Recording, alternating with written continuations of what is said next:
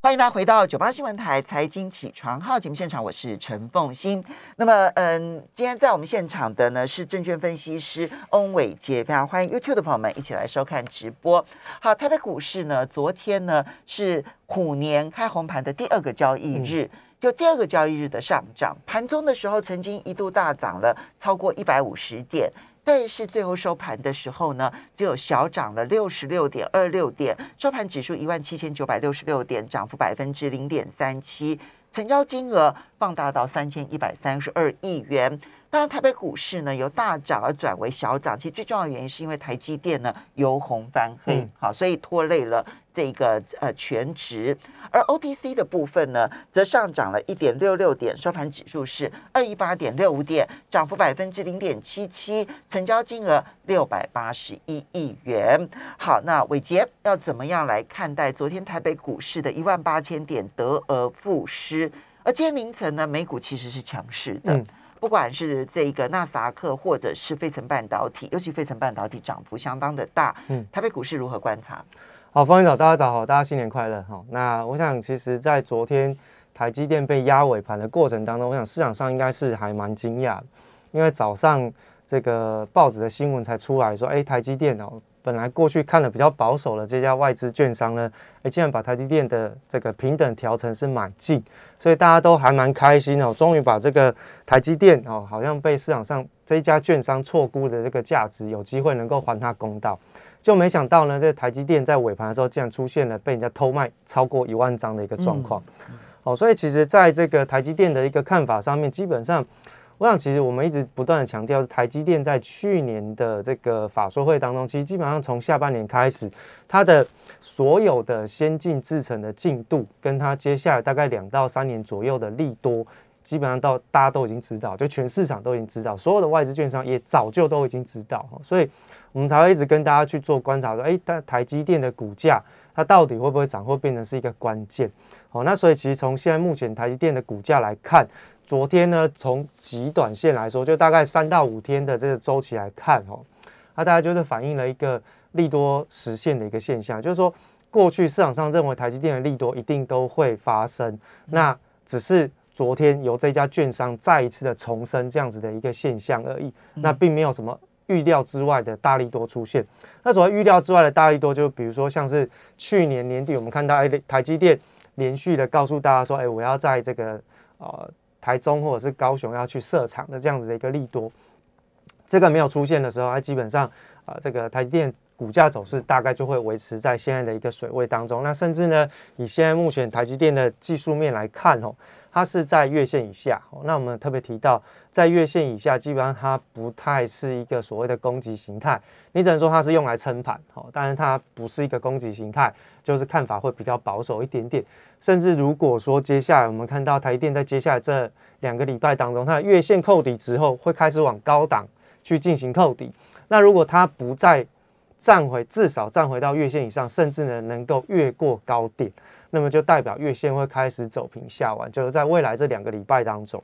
那如果出现这样的状况，那当然技术面就会出现一些压回的一个力道。那当然，我们之前特别提到，台积电如果说出现了月线下弯，那这个压回的力道可能就会让台积电去回测一下这个所谓的整数关卡。这个是要听大家注意的地方。那当然，台积电它回撤之后，一定会影响到台北股市的指数表现。不过，开红盘这两天，哈，这又神奇了，因为科技类股基本上没有什么太多的参与。我说的参与，哈，我们我的观察点都是从这个所谓的资金的成交占比去做观察，哈，因为连续这两天，呃，电子股的成交比重都不到六成，都不到六成，那反而呢是在。运输类股反而是在金融股，反而是利用了钢铁股这三个族群，去把整个台北股市在新春的这个开红盘的这两天的表现上面，哎，把它撑上来哦。所以台积电如果昨天呃把它拉掉不看的话，基本上应该是台北股市是连续两天会涨超过百点以上，嗯，好，百点以上。如果不是因为台积电的压力，对，没错哈，嗯，对，所以其实哈这个这两天就有点不太对，因为科技类股连续这两天是。缺席的，好，那所以其实台北股市呢就少了一股非常大的一个力量，哦，因此呢，在整个技术面上面，我们会跟大家讲第一件事情是这两天台北股市的供给的结构是不太对的。哈，因为光靠非电子股去进行推升，其实大盘走不了太远，好走不了太远，它的蓄功力道是有限，电子股一定要回来，好成交比重至少超过六成以上，台北股市才有继续增量往上攻击的机会跟力道。哦，如果都没有，那可能在接下来可能台北股市要面对到震荡。嗯，好，那另外呢，就是几个关键重点提醒大家喽。现在在昨天是站回到季线以上，不过站回到季线是比较呃这个初步的一个要求了，因为至少现在站回到季线，大家比较不会太紧张。但是呢，我还是要提醒大家哈，就是季线基本上它只是一个基本的看法，真正的支撑你要看的是二月七号哦带量长红的低点，就是极短线，就是开红盘的这个低点是不能够跌破。开盘之前的这个低点是不能跌破，因为它是带量往上大涨两百点，哦，所以这个长带量长红 K 棒低点是不能跌破的。它的低点是一万七千七百一十二点，没错。哦，所以呃呃，虎年的第一个没错低点不能破。对，这个开红盘的这个低点是不能破的。那真正的其实最大的关键往上去看哦，这个短波段是比较偏。空方的一个状况，所以我们是往上是看压力，不要去找支撑。所以你即便是已经连续两个交易的上涨，你反而觉得现在就之前你所说的，它破了一万八千点，其实是要来到季线来整理的，这个看法还没有改变，没有改变，没有改变哈。我不会因为说哎开红盘，然后它隔了好几个交易日，它的价格就会跑，不会跑。我们就是延续的看法这样子哈。那关键真正关键重点在台北股市一月十号的低点。因为一月十号的低点嘛，画一个水平线出来，你就知道台北股市在极短线出现了一个小 M 头的一个颈线的压力，所以这个颈线的压力非常的重要。如果台北股市要往上攻击，它要站上颈线哦，那基本上才有这个转危为安的机会，甚至有机会能够再去挑战一次高点。因为极短线站回到颈线，我们说哎站回颈线，它就有机会再去突破前高哦，这机会是有的。但是反过来说，如果站不回去，那短线的跌幅满足可能就会到年线这附近。哦，短线的跌幅满足，也就是说，以现在目前来看，它是没有站回到颈线，所以到目前为止，在极短线上，我的看法相对是比较保守，甚至呢，还是要提醒大家，有可能在台北股市的这几天的行情里面，还是会有回撤年线的压力。好，那颈线的位置是在，嘿，这顶颈线就是一月十号的低点，好，就是一月十号的低点，对，哈，这个颈线的低点没有站回去，那。跌幅满足的看法我就没有改变。它的颈线的低点是一万八千零四十三点。对。那今天其实是有机会有机会的，有机会。对，差一点点而已。对，因为今天距离一万八千零四十三点，昨天其实曾经一度突破过，没错，但是没有站稳，就很可惜。所以你要看它收盘的时候，如果站稳在一万八千零四十三点，对，这个时候你的相对比较偏空方的看法就会改变。对，因为它往上突破颈线之后，代表它短期的多方的力道有机会去。突破去破坏这个所谓的 M 头的一个形态，那这个是可以去进行一个技术面观察的地方。所以一个是结构，一个是颈线。如果结构上面呢，电子股能够转强，嗯，然后呢，成交占比呢能够超过六成，你觉得这个大盘更有戏，对不对？对。然后第二个呢，就是如果在技术面上面能够站稳颈线，也就是一万八千零四三点之上的话，嗯，今天有机会。嗯，那所谓的站稳是今天收盘就算是站稳了呢，还是还要再观察呢？我想其实至少你要先上去，好，先上去之后，我们再观察这个颈线有没有支撑的力道。那当然我们会去观察说，哎。站稳的机会高不高？那就要看结构哦。所以，其实我们刚刚提出的这几个重要的观察重点，其实它是有相关性的。也就是说，当你看到台北股市它的结构仍然是不对的，电子股没有参与的时候，其实它就算指数攻到颈线上，其实不见得站得稳。嗯。但它如果配合上电子股，然后在这个传统产业或者是在金融股也都有一些搭配的状况，哎，成交量也开始慢慢缓步扩增，哎，三千两百亿、三千三百亿这样子往上去做攻击。这时候站上去颈线的这个机会，站得稳的这个机会就比较大一点点哦。所以其实跟结构配合是有关系的。好，这个呢是在大盘的结构的部分。那接下来我们其实要观察的是类股了吗？没错，我想其实哈，在这个资金流向的部分，我们刚刚已经特别跟大家讲过了哈。那当然，最近的这几天的外资买超的一个状况，其实值得大家留意了哈。因为其实外资最近这几天是在卖的，那是不是有？看到这个外资在买超的地方有一些方向性，到目前为止我观察到昨天啊，就是观察这两天，其实外资买超的一个状况，并不是太明显，有有一些比较跟市场上预期同方向的一个布局，比如说像是半导体，哎，基本上至少在这一次，它最主要偏重在这两天的买超的部分是在跌升反弹的个股，嗯，好，包含像在这个记忆体啊，包含像是在这个 PCNB 族群里面，那当然搭配一些金融股，搭配红海，好去做一些买超。那这个就不是一个比较明显的一个供给结构，所以我们就希望说，哎，接下来在外资的动态上面可以看到一些比较明显积极加码的一个状态。那加码的是在多方的一个呃这个科技类股当中，比如像是这个至少台积电你就一定要加码。所以其实外资的动态买超现在看起来不是供给结构。那等一下我们会跟大家讲说，哎，到底外资在卖的部分哦，你要留意什么？因为其实外资在最近哦出现了一个非常诡异的现象，它跟投信对坐，对，它跟投信对坐。好，我们讲一下，投信加码的力道越来越强，很猛很猛。哦。对，投信呢是一月十三号之后就站在买方，外资呢一月十八号是站在卖方，一月十八号以后就站在卖方，所以明显至少这十个交易日哦，你可以看到外资跟投信对坐的一个状况是很明显哦。外资卖越凶啊，投信接的越凶。那到底外资跟内资哈，投信对做结果到底谁会赢？我觉得其实要看一下他们的一个主群性。全指股我觉得还是看外资，但如果中小型，可能要留意一下投信的影响性了。嗯，对。投信既然从一月十三号就开始，嗯。强烈的买超，连续性的买超，而且现在你看，他昨天买超额度四十几亿，对，其实他很少这么大的手笔，没错没错。当然，并不是一两家投信，它应该是大家集体的。其实对于他们之前没有上车的中小型，其实有一些焦虑了。对，因为基本上从今年的一月开始以来，我们就说，哎，其实投信有一点点被嘎空手。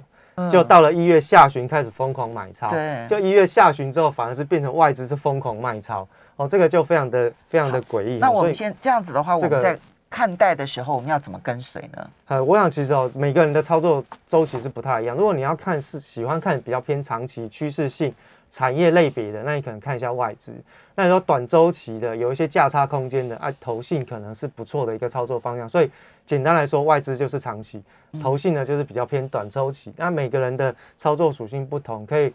根据不同的操作属性，你可以去选择你要去追踪的筹码。哦，像我就是比较习惯追踪外资，因为毕竟产业类别或者是全职股，它会代表的是一个比较大的这个产业方向的一个改变或者是发展。那这个会有助于我们从全指股去选择到相关产业类别比较容易有机会的中小型类股，所以我们是从产业面的这个基础去做发发展，然后再去观察到比较偏中小型的个股有没有其他的机会。好，所以我们稍微休息一下，等一下回来呢，还是要去评估一下各个产业类。欢迎大家回到九八新闻台财经起床号节目现场，我是陈凤欣，在我们现场的是嗯证券分析师翁伟杰，非常欢迎 YouTube 的朋友们一起来收看直播。好，我们把肋骨做一个评析。嗯，我们要不要先从最近市场最热的航海王、钢铁人还有金融，嗯，一起来跟大家分析一下？嗯，这两个这两个交易日其实是靠这一些嗯传统产业支撑着股价的上涨，对，它能够重演。去年初的融景吗？好，我想其实哦，在金融股先跟大家讲，因为金融股毕竟它观察起来会比较简单一点点哦，因为它就是很单纯，就是利率的一个变化。那尤其是国内，现在目前我观察，大概他们的这个长短天期的利差，大概都是维系在还蛮稳定的，并没有出现明显的下滑。比如说，如果你去观察这个美国的长短天期利差，哦，那就掉的非常的凶哦。所以其实他们为什么会有很多的很大的压力，原因是在这边哦。那至少在台湾的市场当中，从十年期跟五年期的角度来看，哈，大概长短天期的收缩的力道并没有那么强，哈，所以其实金融股就有机会能够扮演哦撑住大盘或者推升大盘的一个重要的关键指的的的指标。所以其实，在金融类股部分，目前大概如果长线来看，大概就是没有跌破月线之前，基本上金融类股都还算是 OK。那方向就跟我们之前跟大家提醒的一样，大概就是在这个以利差为主的，大概就是以这个寿险类股为主哈，比如像是这个星光金啊、国泰金、富邦金等等，这三家当成是一个观察的一个指标。嗯，那当然跌破月线，大家要特别留意，因为我还是要特别强调，就是说从今年开始哈，全球确定从发达国家开始进入到升息循环的同时哈，它是不容许让大家有这种这个凹盘的机会哈，就是。凹股的机会，就是你被套，你可能就凹久一点，还会再涨上去，这个就不见得哈。那所以这个一旦出现价格的讯号的改变，那一定要去关注它，你就要特别注意哦，是不是我应该要调节一趟，等到机会来再说。所以金融股你基本上还是。整体还是比较偏偏乐观一点啦，哦，我还是比较偏乐观。然后以寿险为主。对对对，哦，那这个是金融股啦，哈，那这个传统产业的部分，哦，因为原物料的这个价格基本上，呃，我们看到是这个至少在呃基本金属跟石油的报价都还不错，尤其是石油，哦，已经来到每一桶九十块美元，所以大家会去想象说，哎，是不是有机会看到塑化类股，哈，有有机会能够走一波？但现在目前看起来。我自己个人看了，因为我观察的是不是只有价格的变化，我观察的是整个利率的影响。因为至少就目前看起来，这个十年期的这个通胀预期哦，就是这个 TIPS 哦的走势呢，它是不断不断的往下掉。那这通胀预期往下掉，其实它就影响到大宗原物料的基本的基本面的看法。只要通胀预期是往下掉，那大宗原物料商品基本上它不会有基本面的行情，也就是它趋势性，就算它短期价格会上涨，但它不是一个。长期的趋势，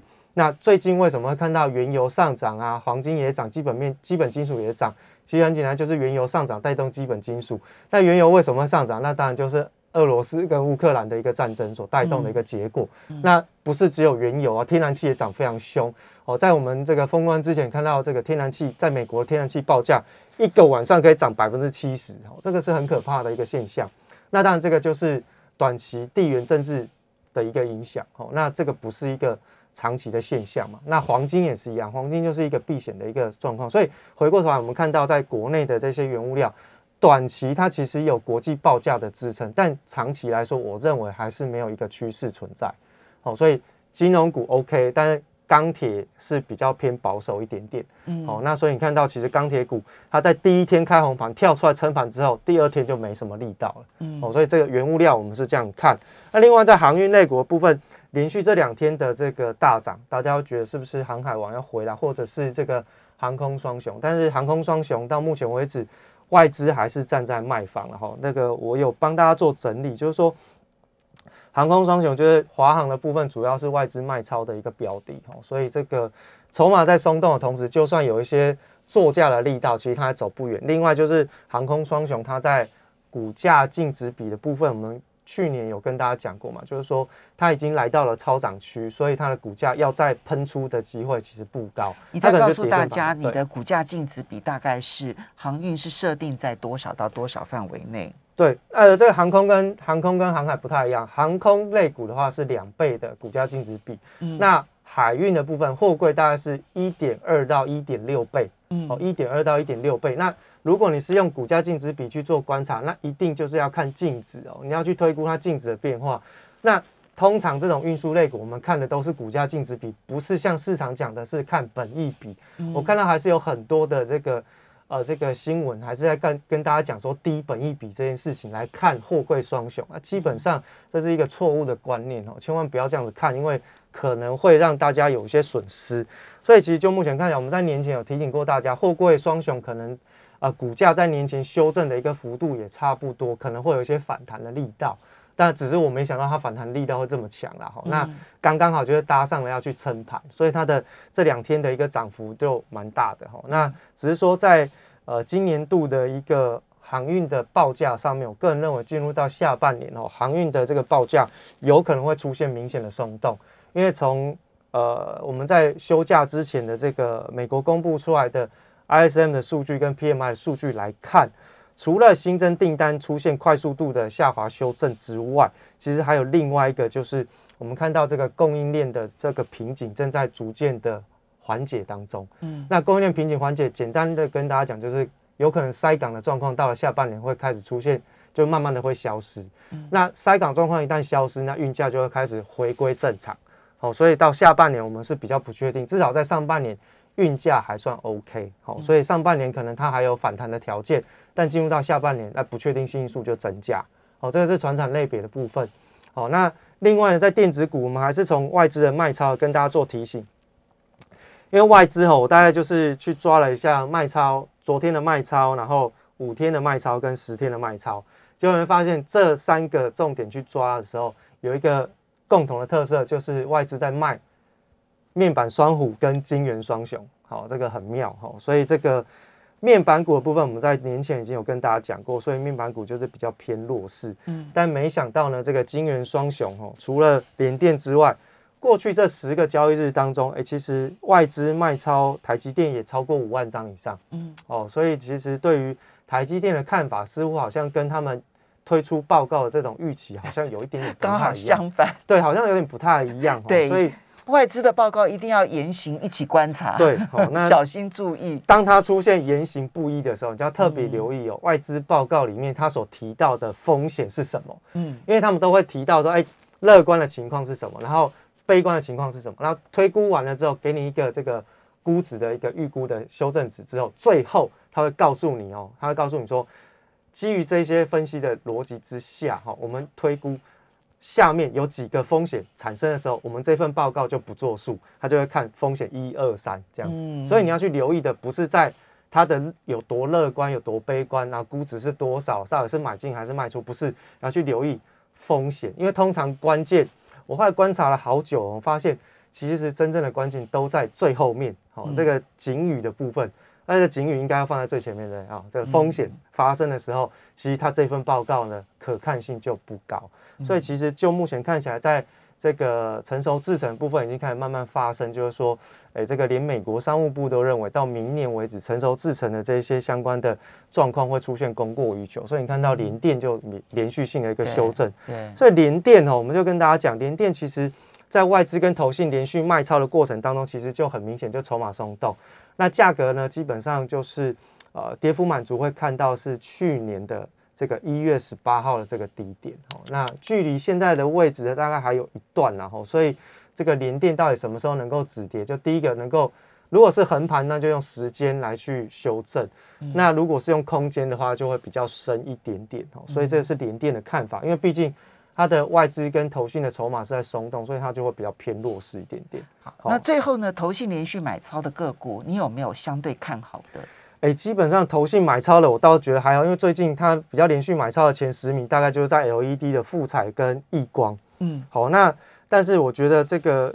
族群性比较少啦，就是 Mini LED，我其实比较不是那么的，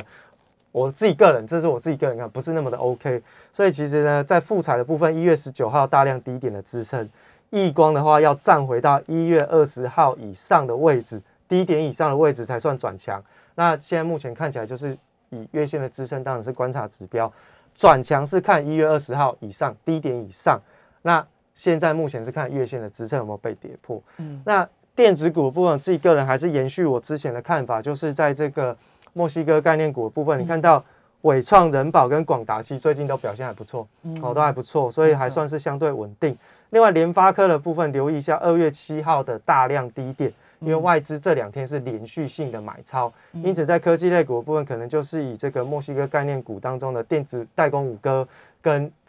这个 IC 设计的这个联发科为主，所以我其实基本上都是龙头。OK，对，今年所以你的重点还是放在龙头龙头龙头上面啊。对，好，那所以这些呢，就包括了大盘的走势，还有包括了这个外资的卖超的这些类股这些。